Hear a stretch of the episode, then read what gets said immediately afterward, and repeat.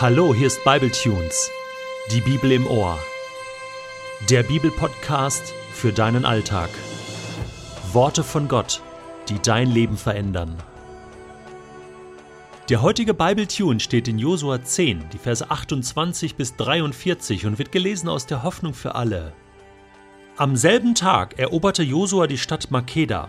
Er vollstreckte Gottes Strafe an ihrem König und an allen Einwohnern, indem er sie mit dem Schwert umbringen ließ. Niemand entkam. Der König von Makeda fand das gleiche Ende wie der König von Jericho. Dann führte Josua das israelitische Heer nach Libna und griff auch diese Stadt an. Wieder verhalf der Herr den Israeliten zum Sieg. Alle Einwohner wurden getötet, niemand konnte fliehen.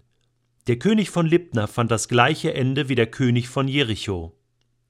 Von Libna zog Josua mit dem Heer nach Lachisch. Er belagerte die Stadt und griff an. Nach zwei Tagen schenkte der Herr ihm den Sieg. Josua eroberte die Stadt und ließ wie schon in Libna alle Einwohner umbringen. Horam, der König von Gesa, war Lachisch mit seinem Herr zu Hilfe geeilt, doch Josua vernichtete auch ihn und seine Truppen. Kein Soldat überlebte. Von Lachisch führte Josua das israelitische Heer weiter nach Eglon. Er ließ die Stadt umzingeln und angreifen. Noch am selben Tag eroberte er sie und vollstreckte Gottes Strafe an allen Einwohnern. Wie zuvor in Lachisch ließ er niemanden am Leben. Dann zogen die Israeliten weiter nach Hebron. Sie eröffneten den Kampf gegen die Stadt und nahmen sie ein. Wie in Eglon töteten sie den König und alle Einwohner mit dem Schwert, ohne einen einzigen entkommen zu lassen. Auch die Städte, die zu Hebron gehörten, wurden vernichtet. Darauf wandten sich die Israeliten nach Debir, griffen es an und bemächtigten sich der Stadt, ihres Königs und der umliegenden Orte. Alle Menschen dort wurden mit dem Schwert getötet. Wieder gab es kein Entrinnen. Debir traf das gleiche Schicksal wie Hebron und Libna. Josua besiegte alle Könige des südlichen Kanaan und eroberte ihr ganzes Land, die Berge im Landesinnern, die Wüste Negev im Süden, das Hügelland im Westen und die Gebirgsausläufer im Osten. Niemand, der dort lebte, entging dem Gericht Gottes. Josua ließ sämtliche Bewohner töten, so wie es der Herr, der Gott Israels, angeordnet hatte.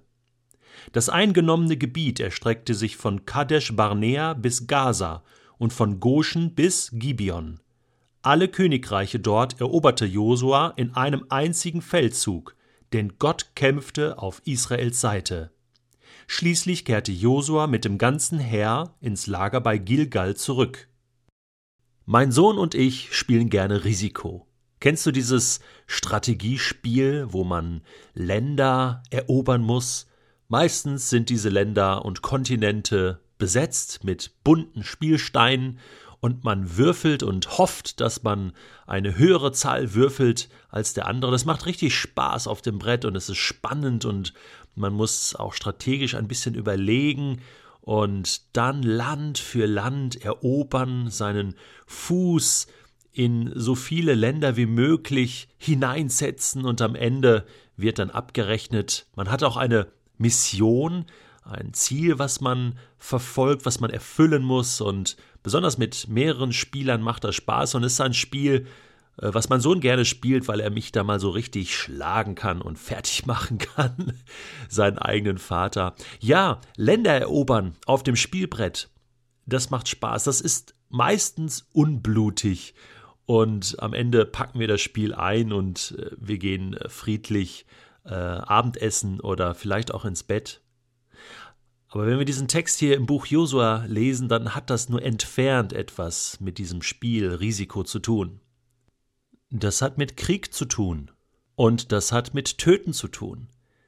Wann hört das auf? Wir werden im Buch Josua ja geradezu Seite für Seite mit diesem Thema konfrontiert. Ist es wirklich so, dass das Thema Gewalt, Totschlag, Krieg seit diesem Brudermord von Kain an Abel in dieser Welt ist und dass Gott auch manchmal nichts anderes übrig bleibt, als mit Gewalt darauf zu reagieren?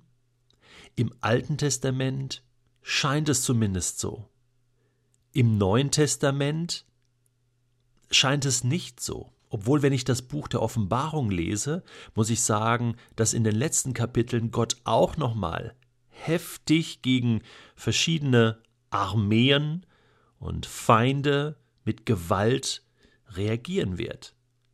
Das ist schon ein Thema, dass Gott einfach sich bestimmte Dinge nicht bieten lässt. Und er ist die letzte Instanz.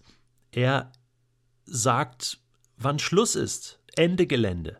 Gott ist letzten Endes der, der über Leben und Tod bestimmt. Da können wir machen, was wir wollen, ob uns das passt oder nicht.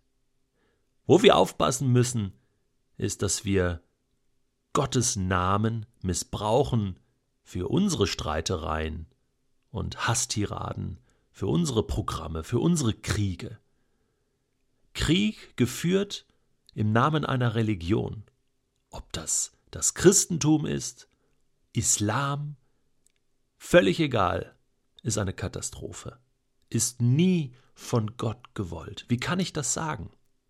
Weil wir hier im Buch Josua ganz klar sehen, dass das eine einmalige Geschichte ist, bezogen auf das Volk Israel im Alten Testament, bezogen auf das verheißene Land, Gott führt Krieg, er erlaubt sozusagen Josua Krieg zu führen, Menschen zu töten, punktuell. Hier haben wir nicht ein Programm, was wir downloaden können, als Prinzip für alle Zeiten. Und ich weiß, da wurde viel Missbrauch getrieben. Auch, und das ist, das tut besonders weh, im Namen Gottes, im Namen von Christen, Kreuzzüge. Und auch heute kommt es immer wieder vor, dass Politiker behaupten, ja, Gott hat mir gesagt und wir müssen da die Bibel ernst nehmen, wir müssen das Böse bekämpfen. Die Bibel sagt, alle Menschen sind böse. Und deswegen hat keiner das Recht, über den anderen zu richten. Gott ist die letzte Instanz, das heißt, er wird richten und er wird auch die Menschen zur Rechenschaft ziehen, die das über Jahrhunderte und Jahrtausende missbraucht haben. Diese Geschichte mit Israel im Alten Testament war historisch einmalig. Ich möchte mich gar nicht äußern zu der heutigen Situation. Das ist sehr, sehr kompliziert. Israel, die Palästinenser, da geschieht viel, viel Missbrauch, da sind, sind Geschwistervölker, die sich gegenseitig wehtun. Und ich glaube, Gott hat einen guten Plan auch für diese Region und auch da wird er zum Ziel kommen. Aber eins möchte ich noch sagen.